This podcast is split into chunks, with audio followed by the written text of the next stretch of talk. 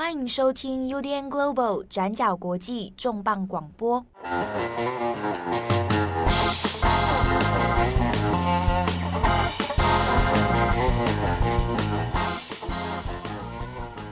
Hello，大家好，欢迎收听 UDN Global 转角国际重磅广播。我是编辑七号，我是编辑木仪。今天的重磅广播，呃，我们有转角国际的听友读者，那先前有来私讯我们。问说他最近看到一个中国的新闻事件，呃，叫做上海金科路割喉案。那也问我们说，哎，可不可以针对这个事件，我们做一些会诊、一些讨论啊？然后看能不能够针对这一个事件来做一些讨论。好，那也刚好因为事件的后续发酵，的确有一些争议所在啊。那我们今天的重磅广播就来谈一个这一次在上海。发生的一个杀人事件哦，那我们在节目开始之前，也先跟大家稍微提醒一下，今天的节目内容它会涉及到一部分是跟这个跟踪骚扰还有杀人有关哦，那可能多多少少在情节上面会引发一些不安，所以请听友啊，那在收听的时候可能稍微斟酌一下。不过呢，我们就这个整体的杀人案本身。我们不会针对他的细节哦做太多的讨论，好，就是他那个杀人的过程啊、手法这些，那我们都会做一些避免，好，那主要我们还是针对说杀人案的背景、那脉络以及在现在中国当代社会里面引发了哪些的讨论哦。好，那我们先看一下这个所谓的上海金科路杀人啊，它是发生在九月二十二号，简言之呢，是有一名在当地的一个女性。啊，在街上就被人家当街哦，用刀子割喉，然后就当场死亡了。好，那这事件就引发了非常多的社会震撼。事情发生的这个地点呢，是在有中国戏骨之称的上海浦东科技园区的附近。那发生的地点是在祖冲之路跟居里路口。那当时在这个车水马龙的这个很热闹的街口上，有一位三三十一岁的男子，他就拿着刀，然后对一个女子割喉，那女生也当场死亡。当下很多人路人看到是非常见义勇为的上去帮忙，啊，有人丢石头啊，然后有人丢头盔等等，就是一起想要合力来包围这个男生，把他压制住。可是因为那位男男子他的手上是持有刀械的，所以让大家很难成功的压制他。那男子虽然在当场是直接逃亡了，但是也不久之后，在警方追捕之下也被逮捕。那也有网友透露说，这名男子他跟受害者的关系其实是同事的关系。那男生因为长期对女生展开这个很强烈的追求，让这个女子难以忍受这样子的骚扰，所以他就跟主管通报这件事情。那他的主管也在事后把这个男子给开除了。所以就很多人在讨论说，这个该不会又是一个得不到你就要毁掉你的一个杀人的事件？好，那这个事件后来在中国的微博或者微信社群上面讨论的热度很高，主要有其中几个原因哦。一个是他当场的这个影片是有被流传到网络上面，所以那一个很血腥的场景。倒卧在血泊中，这个是网络上有看得到的。那因为另外一个问题是，它是光天化日之下啊，采取这个犯案。那现场其实有不少目击者，本来呢也有很多人要上前阻止哦。那就像刚刚所说的，呃，因为凶嫌他本身持有武器，好，那人也是蛮高大，所以当场其实有很多人在这种震撼之下，没很难第一时间就去采取这些动作啊。因为这对路人来讲，其实也是非常危险的。那因为相关的这种募集资料放到网络上，就引发非常非常多的讨论哦。之中当然还有几个原因，大家应该都还有印象。前阵子的这个唐山事件啊，唐山打人案，也是透过这个网络的这个传播之后，那就引发非常大的震怒。那尤其这种对于女性的暴力攻击，啊，那这一个上海金科路的事情，才会演变成这么大的舆论效应。那另外，我这边来补充一下，这个所谓上海金科路它发生的这个地点，呃，金科路金是金色的金，那科是科学的科，那其实它这个位置哦，是上海张江高科技园区哦，这个地方。那它是一个从差不多九二年，应该九零年代开始成立的哦，慢慢扩大的一个科技园区，是由中国政府哦，中国共产党所特别要有用政府的力量来支持哦，来扶植各种像是半导体呀、啊、高科技产业啊、好软体硬体，那甚至航空制造都有啊。那发展到现在，它的整体园区大小大概是七十六平方公里左右哦。如果我们换成呃，我们用台北市的概念来算的话，大概就是一个士林区加上一个大安区左右啊，大概这么大。那在这个里面呢，就有非常多的各种科技业啊，新的旧的都有啊，发展了这么十几二十年啊，那各个大的大大小小的这个园区里面的公司啊，各种哦。那其中它的道路规划也是有一些用比较现代的方式来处理啊。那比如说，它也会用一些特别的科技名称啊，比如说东西向的道路，它取名都会是用中国的历史上的科学家或者数学家啊，比如说刚刚我们讲到案发的祖冲之路啊，祖冲之啊，那就是中国的科学家。那他在南北向的道路呢，会是用西洋的或者世界上的其他著名科学家，比如说居里路、居里夫人。那它还有达尔文路啊、牛顿路啊等等哦。那你从它的道路名称可以看得出来，整个政府对于这个地方的期待啊，就是一个啊，设定成一个上海浦东这边一个新开发的科技园区啊。所以对于外界来讲，在这个地方活动的人，大概可能就知道可能科技新贵哦，那或者是呃诸如此类的。那他也开始推推动一些除了产业之外，还有这种科技园区观光啊等等啊，哈。算是一个蛮这个新颖的一个区域所在啊，那也因此呢，发生这样的事情，其实也让蛮多人就是震撼，就说啊，这样的园区里面，那当事人又是之前的好像前同事关系啊，所以就在中国的社会讨论里面，就有很多的这个议论纷纷。但是呢，当然也微妙的是，这个事件呢，在网络上面引发了关键词的热搜。但也果不其然哦，就像过去很多的事件一样，它还是出现了很多舆论控制啊的一些问题。那像刚刚我们有提到说，目击者他们在现场其实有用手机拍了一些画面跟影片，但是在社群平台上，所有的事发影片跟照片，在上传到微博或是社群平台之后，都全数遭到了删除。那中国媒体有少数的中国媒体有报这则新闻，那也是很快的被下架。那事后也有网友在新浪微博上就是有提到说，哎，自己为什么目击当下的那些影片跟照片都被下架了呢？那当时这个上传的时候，甚至这些目击者还有被批评说，哦，是居心叵测，或者说他们在故意带风向等等。那在割喉案发生三天之后呢，上海市的公安局浦东分局就发布了一个正式的通报。这个通报上说，这名三十一岁的行凶者魏某某，因为感情的纠纷，再加上跟被害人林某某协商不成，所以持刀将其杀害。好，那之前呢，在社群平台上的消息一个一个都被封锁，就已经让网友非常的不满了。结果公安局他发出的这个通报，更是掀起了一片的这个痛骂。那网友们他们就尤其对于通报里面的用词遣词感到非常的不高兴。他们就说，这明明就是一个单方面跟踪骚扰然后杀人的一个事件，可是通报里却用。感情纠纷还有协商不成这两个词作为解释，这就让网友觉得说，嗯，那这不是在制造一个暗示的或想象的空间，说女生会不会在其中有做什么样的坏事，或者甚至有网友说是把啊、呃、男生给戴绿帽了而引来杀机呢？好，我这边稍微补充一下，之所以那个通报真的引引发大家的愤怒，嗯。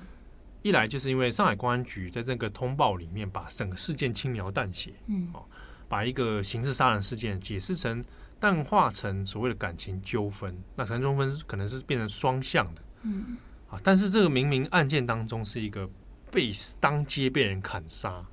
那感情纠纷它似乎让整个事件蒙上一个好像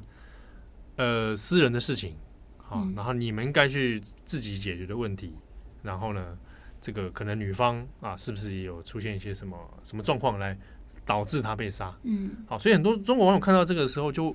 是真的是气到不行啊。然后你又没有在针对这个案情里面多做一些描述，或者是说你们到底怎后来后续要怎么办理啊？所以才会让那个通报反而变成火上加油。那甚至是说啊，开始各种舆论会讲嘛，有人就说啊，那其他网友是在带风向，那些支持被害者的人啊，你们根本不懂啊，可能搞不好是戴绿帽啊，啊，可能各种开始去朝向感情的那一块去去纠缠啊，去各种谣言乱传，而且就算退一万步说好了，就算是感情纠纷，他也没有人代表说他就应该在当街被人家这样杀，这个这个本质上是个刑事杀人，是个犯罪。但是呢，做公安局的却是用这种方式来处理啊，那所以才让大家就在微博上面哦，这个舆论是非常的，有的很生气，那有的也很绝望。那当然，在一连串的这些讨论里面哦，那也有不少网友，其实在网络上面有的是声援被害者啊，那也有的是说，整体来讲就是要声援整个社会结构下受压迫的女性。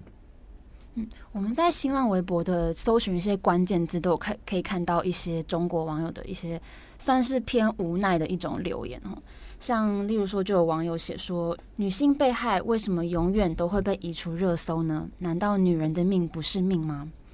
那也有人说，永远期待女性可以真正发出自己声音的那一天。那甚至有网友在网络上讲说。嗯，很期待说，哦，女性有一天是可以上街，或者说可以大声来宣示自己的权益。例如说，就有网友说，如果平等和尊重需要鲜血来换取，那激进也许是一种美德啊，这是网友的说法。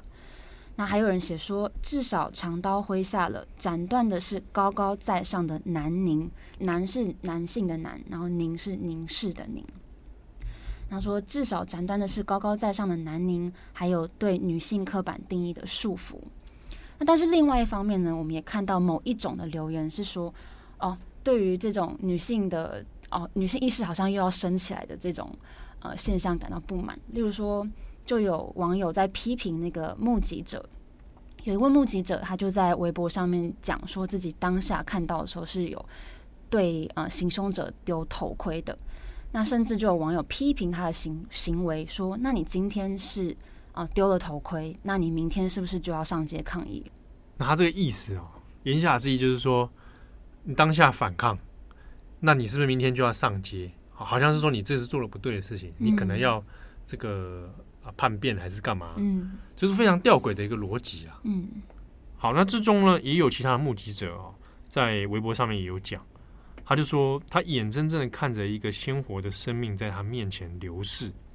我在等一个后续。如果这个事件不了了之的话，我真的不相信什么政府、什么警察哦。好，那截至目前为止，我们录音的时间呢，刚好是在九月底啊，九月三十号的时候。那在微博上面还是会有一些零星的讨论，那微信上面也有。但之中呢，我自己的观察，哦比如说这一周以来，在微信好了，我讲微博，因为大部分还有很多热搜各种。那微信上面倒是出现很多是有点在拐弯抹角，比如说他会标题可能是用上海金科路这样，但是它的内文就是你看出他在指这个割喉案，但是呢透露出来的内容大部分都在说很绝望，或者是觉得一次又一次都是在面临这种暴力事件，可是没有人解决啊，那下一个又不知道是谁，所以有有人讲说，也许只是刚好今天幸运的被杀的人不是我。啊，那我不知道我明天会不会发生这种事，我不知道会不会又有一个跟踪骚扰的人啊，因为爱我爱不到，然后第二天把我杀掉。好，那这样的恐惧它是真实存在的，而且不久之前大家都还讲到唐山打人，唐山打人晚上深夜出去吃个饭，嗯，哦，被人家性骚扰了，拒绝还要被人家打暴打一顿啊，这样的事情在中国。嗯，不能讲说层出不穷，但是也的确有好几个案例里面，对于女性在社会结构下的这种受迫，它是没有解决的。那唐山打人这个事情，我们也稍微来更新一下，它其实后续有一些司法上的进度。好，我们现在稍微回顾一下当时发生的情形哈。今年六月十号的晚上，啊、呃，算接近凌晨的时候。这个河北省唐山市的一个烧烤店里面有四个女生，她们在烤肉啊，用餐很开心。然后结果我没有想到被一个嫌犯上前攀谈搭讪，然后那时候嫌犯还有伸手恶意的触摸女子的腰部，那当时这四个女生虽然是有大声的斥责他，想要把他赶走，但是嫌犯在有一点被说是更小灯熊 k 的情况之下，就号召了他的同行友人一起把四个女生拉到店外痛殴一顿。那是一直到警察来了之后才逃之夭夭。那这个影片传出来之后，不只是引爆了中国网友的愤慨，那当然也受到了国际上的关注。那这个主嫌呢，他的身份也被挖出来了，他的名字叫做陈继志。那他其实，在唐山市已经之前涉嫌了暴力斗殴、抢劫，还有伤害罪等等的恶行，所以当地也都称他叫做唐山恶霸。那在八月二十九号，也就是不久之前，河北检方公布了最新的调查结果，说包含陈继志，还有他的朋友，还有几个嗯有涉嫌贪污跟嗯类似想要担任唐山恶霸保护伞的这十个官员都遭到了起诉。九月二十三号一审宣判的结果目前已经出来了。那陈继志他连同这次殴打人，还有之前犯下的各种罪名，总共被判了二十四年的徒刑，还有人民币三十二万元的罚金。那其他的同伙，还有刚刚提到涉嫌贪污的官方人员，也各自被判了大概半年到十一年的徒刑。好，那虽然陈继志他已经被判刑了，他的同伙也没有成功的就逃次逃过这次的审判。但是其中是有蹊跷的部分是，这四位受害女性，她们从头到尾都没有出庭，包含事发之后，她们也都完全没有公开的露面。那第二个出庭的这些被告人，他们通通是被防护衣还有口罩包得紧紧的，所以我们根本难以辨识他们是不是真的被告的嫌犯。那如果受害者他们没有出庭指证，又怎么能证明这些人就是嫌犯呢？那从被殴打到今天，他们都没有出面，那他们的家属也没有发表任何的公开声明，是不是背后其实有被恶势力组织威胁，或是被官方强制要净身呢？这其中是不是真的没有官官相护的成分？这就让很多人怀疑，到底背后发生了什么事情。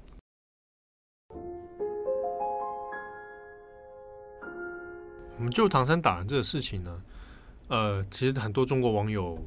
最关心或者觉得当然最直接起人疑窦的部分，就是被害女性从头到尾都没有出现。从头到尾那个头是说从案发之后送到医院，那个时候大家还有印象，那个送到医院还有很多各种传言嘛，有人说这个女生已经是往生了，那有的人说要重伤，然后有的说轻伤还好，但是无论如何，如果她真的还活着。哦，那为什么到现在都没有办法对外说话？是不愿意呢，还是说有一些什么事情导致她不能出来？啊，如果本人不出面，是不是可以透过律师，或者透过什么样的单位？但是没有消息，这这个这个现象太奇怪了。那所以这个很多人当然也还是回想到这个结构啊，不论是唐山当地的这个社会结构，还是整个中国女性她被害了，还没办法帮自己发声啊。那还要这个中国官方呢？这个千请万请，最后才弄了一个这个调查，然后逮捕啊，最后判刑。那女生到底本人怎么办？哦，还有什么他的权益是不是可以还他一些公道等等？好像就不了了之。所以这是唐山打人事件，它在中国舆论里面，其实直变到现在，它隐隐的还是有引发很多争议跟愤怒的地方。那我们接下来来回头看。近一年多以来，几个跟女性相关的中国的重大事件。第一个是二零一八年的央视贤子事件，有一位名叫贤子的女性，她在二零一八年在社群平台上控诉说，二零一四年她进到央视实习的时候，被电视台的主持人朱军性骚扰。那这个故事发表之后，相关的关键字也都立刻上了热搜排行榜。但是不久之后，微博就紧急删除了相关的贴文。再来是二零二一年的十一月，中国的网球名将彭帅，他在个人微博上无预警的发出一篇长文，指控前国务院副总理张高丽曾经对他性侵过。那那次是中国第一次有高阶领导人被公众人物这样公开的公开了性方面的指控。那也引起了中国社群网络上的一个震撼。那彭帅在发出这篇长文的期间，刚好就是中共六中全会的期间。那彭帅在发出贴文之后，也突然消失了好几个礼拜。啊，这篇的血泪控诉文，还有中国媒体的报道，也全部都被下架了。那再来就是二零二二年一月的徐州锁链女事件。在二零二二年的过年之前，有一位言语失常的农村妇女，她被丈夫用狗链链起来，囚禁在一个破旧的家里面。那这个影片也流传到了网络上面。那这位女子在调查过后呢，据说是生过八个孩子，然后囚禁她的人就是自己的丈夫，叫做董志明。那让人不敢置信的事情是，她的丈夫长期还是以网红奶爸的身份在网络上走跳。没有想到背后竟然有这样子不为人知的故事。那影片流出来之后，想当然尔是引发了蛮大的舆论跟愤怒。那很多网友就在网络上对官方施压，说希望可以了解背后是不是涉及了农村拐卖妇女儿童，还有人口贩运，或是有没有暴力性侵的问题。但是影片流出来的这个时机点，刚好又是要准备迎接北京冬季奥运会的开幕。那很多网友就。揣测说，政府是不是又想要为了维持国际的形象，然后进而发出一些消极敷衍的公告，甚至有说当地并不存在拐卖的行为。那当时传出这个影片的账号也被封锁起来了，原始的影片也就这样消失了。刚刚讲的彭帅还是这个徐州的铁链女，那转角国际先前其实都有做了很多的报道。好，如果前情的回顾大家需要参考的话，在我们的网站都找得到。好，那这两个事件来讲，我们先讲彭帅好了。彭帅到现在目前为止就是消失，哦，没有再有后续的更新了。好，那张高丽、彭帅本人到底如何，没有办法追踪，所以目前这个是变成一个无头的一个悬案在那边了。好，那另外是铁线女，那其实就结局而言，也是现在不了了之。那其他的除了就是过去被备份的那些影片哦，那当然还是在其他管道上面是找得到的，但后续如何，那以及说有没有更多相关的案例，其实，在热度过了以后，那也没有再有更多的讨论，所以到目前为止啊，我们可以说两个案件就实质意义上面好像没有办法再有更多的推动，或者说，哎，如果整个中国会在法律上面会做出什么样的改善啊，或者是社会议题方面有没有办法再做一些，无论是新闻报道也好，还是怎么样的权益维护也好，但这目前看起来是都没有。对，所以这也是让很多中国人他之所以失望，那或者是看起来对于整体结构来讲，哦，就是没有任何的进步了。也许未来说不定还会有其他的事情发生。那这一个担忧的这种恐惧，它是实际上是存在的啊，存在很于很多中国的女性网友身上啊。那这之中呢，其实刚好也因为近期的一些国际事件，那也同步勾起了中国网友的关注。那它其实共鸣的还是这对于说整个社会对于女性的压迫。这个国际事件呢，就是先前我们 Daily 上面也有跟大家。谈过，那我们网站上面也有做了相关文章，就是伊朗的女性阿米尼啊，她因为这一个头巾的问题，结果呢，后来被伊朗的道德警察给打死哦。那后来引发了一系列在伊朗的大规模的示威，那甚至是有很多人因此在示威当中丧命。那这个事件回传到了中国之后呢，引发了在中国内部的讨论。好，我们现在回头看一下阿米尼事件。在二零二二年的九月二十号，伊朗有一名二十二岁的女性阿米尼，可能是因为哦夏天很热，所以她戴头巾的穿戴方法没有那么紧、那么牢固。那很显然的是违反了当地对于女性服装仪容的这个规定，所以她就被伊朗的道德警察强制逮捕、殴打，然后最后重伤不治。那这件事情发生之后呢，伊朗国内是爆发了很大规模的抗议示威运动，而且截至我们今天录音的时间已经超过十天了，但是这个抗议似乎完全没有要平息的迹象，而且甚至是越来越壮大的。那我们刚刚看了报道，也得知说，现在目前在伊朗国内已经有至少八十三个人在抗议中死亡。那甚至也有一些女性记者因为报道了这个相关的事件而被警察拘捕。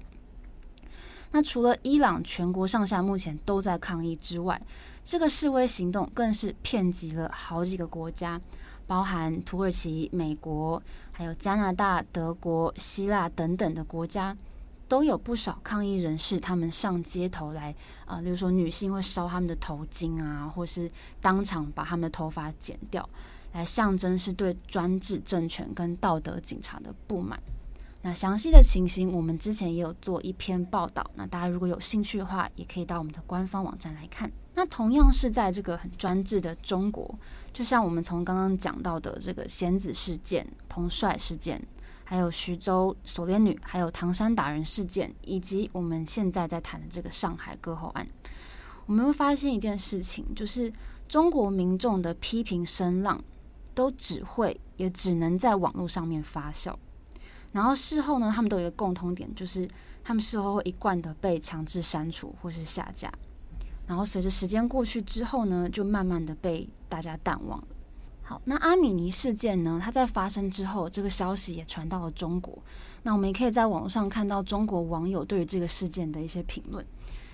那主要是有一个提问出来说：如果类似的事件在今天的伊朗可以群起革命，为什么在中国却看不到民众为了这些女性上街抗争呢？好，那自由亚洲电台它针对这个议题。就去访问了美国纽约的非营利组织中国妇权创办人张晶。那张晶呢，他就认为阿米尼的死亡也许成为了伊朗社会对于统治者长期不满的一个导火线，然后进而凝聚了大家对于这个事件的愤怒，还有对政府长期的不满。那张晶他也认为说，这样子的凝聚力正是中国官方最害怕的东西。他认为说，这个凝聚力意味着，在这个有血有泪的社会里面，只要任何类似的事件爆发，都有可能会激起公民来反抗政府。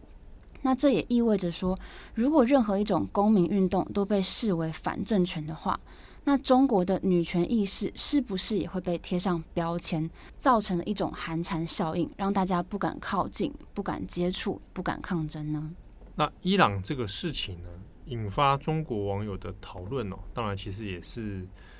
一种相对的感受很强烈哦。那我看到的一些其他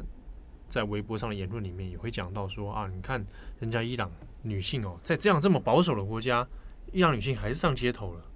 然后去做了很多反抗。那在中国，你前面发生了这么多事，有唐山，有到上海割喉，那中国女性呢，或者其他的所有。倡议者呢，有没有这样的人啊？一起上到街头上面去，真的做一些抵抗，做一些倡议？那看起来是没有。甚至我连光在网络上面说些什么啊，还要被人家出征。所以，但很多人就感到很绝望。我看到一个有一个言论啊，但他是有点黑色幽默，他就说：“你看，人家伊朗女性在吃子弹，嗯，好哇，我现在还在上海吃棉签。啊，棉签就是那个核做核酸检测的时候，要捅到你嘴巴里那个，嗯。”那意思言下之意当然是觉得说，人家已经在上街头了哈，啊，我还只能乖乖坐在那边等政府要帮我 PCR，嗯，啊，那这这种感觉就是，它是一种无奈啊。那中国网友里面，我看也很多也是在讨论说啊，你看最后事情几方几个事情这样下去之后，那男性继续在那边高枕无忧啊，好像事不关己，那女性呢，每天还是继续在那个恐惧的压力之下，啊，那还要担心跟踪骚扰。还要担心你们这些人这个追求不成的话，我还要还要还要在乎你的感受。好，那看起来也没有什么一个彻底的解决办法，或者是说整个民众有没有可能集结起来，真的发出一些声音？好，那之前有集结起来发出声音的是这个为了这个河南的村镇银行的事情嘛？啊，结果呢，集结起来就会被集体的。这个核酸检测呢，全部把你红码啊，你就全部都不能进到这个地方来啊。那整体来说就变得很吊诡啊，那好像有点看不到希望。所以如果只看微博的话，微博的话就会觉得啊，就是真的很辛苦了。嗯。那其实这次在整理这些呃新闻的内容的时候，我也发现好像跟之前前前不久才发生的韩国地铁新塘站杀人案其实很类似的，就是哦，我爱不到你，我就要毁掉你。而且重点是在，我觉得上海更好更恐怖的事情是，它是在车水马龙之间发生的事情，嗯、就是怎么可能会有人想要杀一个他很想杀的对象，但是他却不会畏惧于民众的眼光，是不是代表他知道他做这件事情其实不会有很严重的后果？对，或者是他当然可能情绪或者在各方面也许有一些状况哦，嗯、已经基本上不在乎任何外在的压力了。对吧？即便我刚才讲讲讲个明白的，即便有法律有死刑，他也没有阻止这个人做出这样的这个犯罪。嗯，可是我看到网络上还有另外一种说法，当然我觉得这有可能是在砍拖啦，就是说这是疫情造成的结果，就是好像大家在这个疫情之下压力变得更大，哦、然后变得会有一些极端的行为出来。这个。对，有点看多。嗯，哦，当然，他也许是某种整个集体社会的意识，也可能啦。嗯，当然有一部分。但不用讲我们讲唐山那个好，我看的时候大家也没在戴口罩啊。啊，对啊。唐山的地方，就我看大家也是日子，好像很多地方恢复正常生活嘛。嗯，对啊，我我我是觉得，嗯，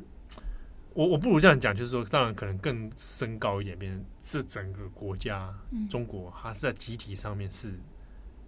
这个群体是出了问题的。嗯。对哦，包含一般的民众、常民。我之前听一个北京人讲，就是他，当然他其实是我不太确定，他人应该是在北京，但是他在 YouTube 有会开自己的一些频道聊一些生活。他就讲说，就是在这里当个正常人很难。No.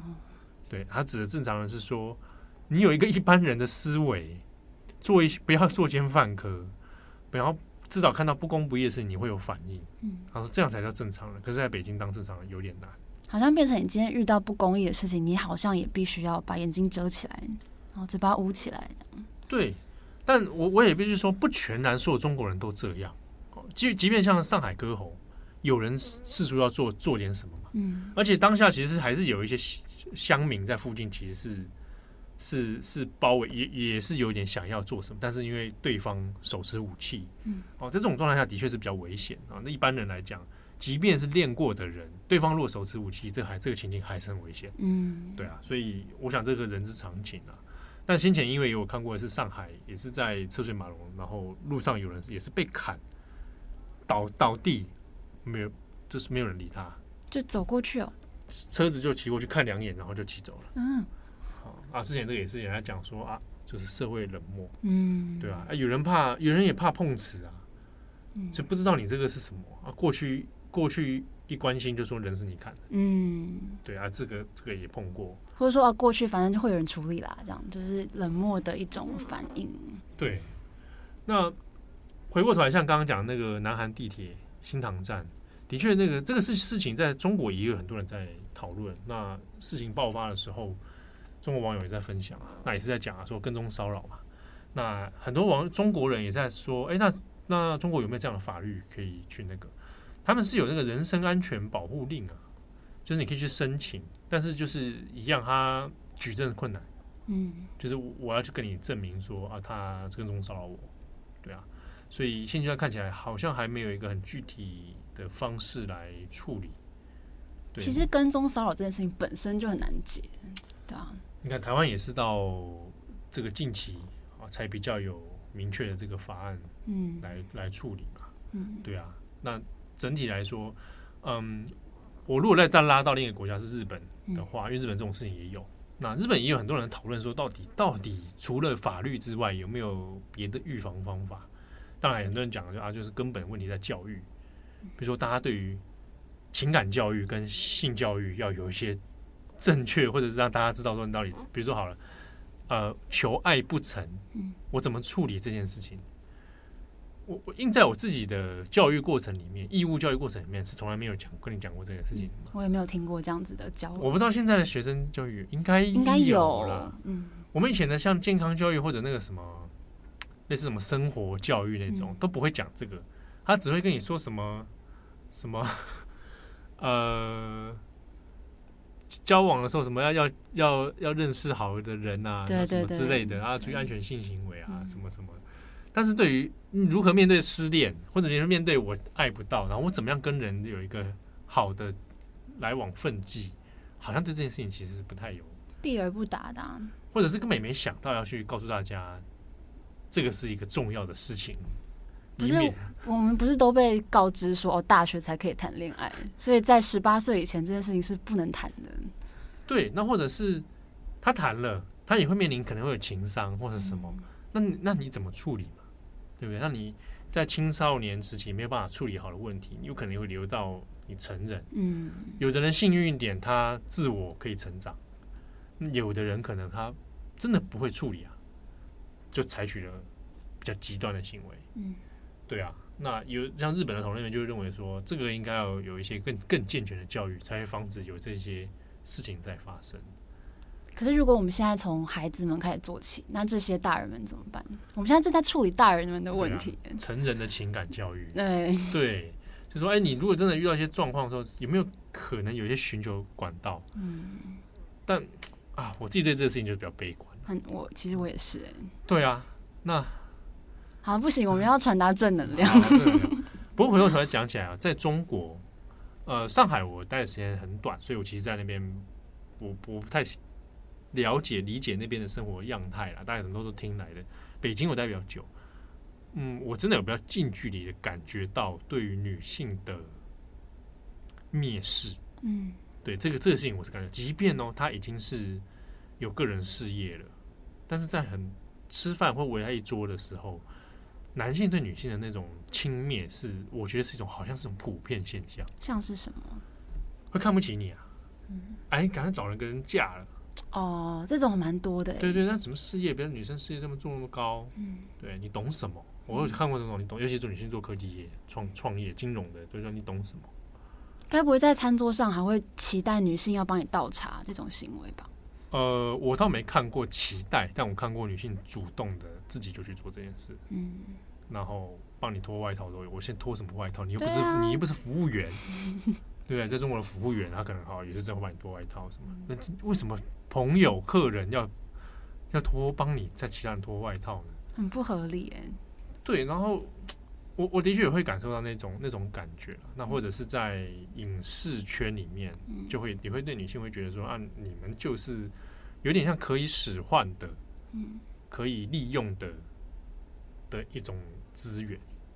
所以你的意思说，在那个。当下或是在北京的那个氛围里面，有可能是存在蛮严重的性别不平等的这个现象吗？哦，我觉得整体是，我觉得整体中国社会就是这样，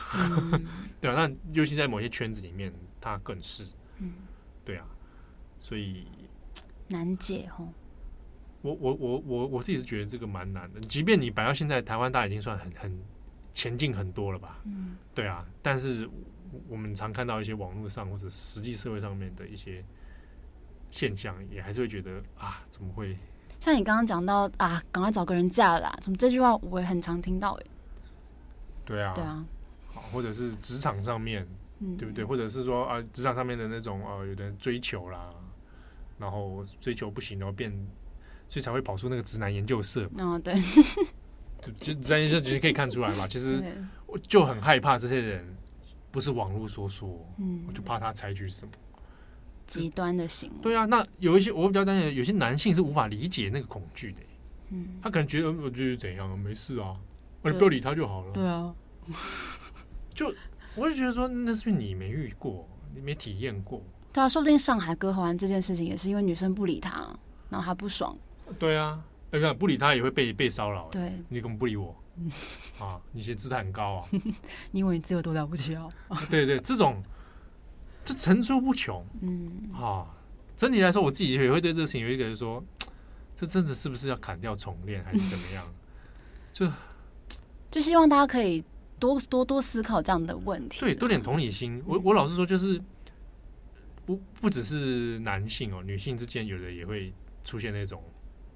那个女女相残的哦，会哦，对对对，嗯、我说真的是大家能多一个人理解这些结构的问题，我觉得就是这个社会多一份希望，嗯，好、哦，未必真的说啊，我我我采取什么行动，至少你理理解嗯，好，多一个人理解，真的就多一个希望。或是多跟身边的人聊一聊这些事情。对对对对对，然后理解说，哎，你可能遇到什么状况啊？我遇到什么状况，那可以怎么样来那个？或者是帮自己设置一些安全网。嗯，对啊。好，那感谢大家的收听。我是编辑七号，我是编辑木仪，我们下次见喽，拜拜，拜拜。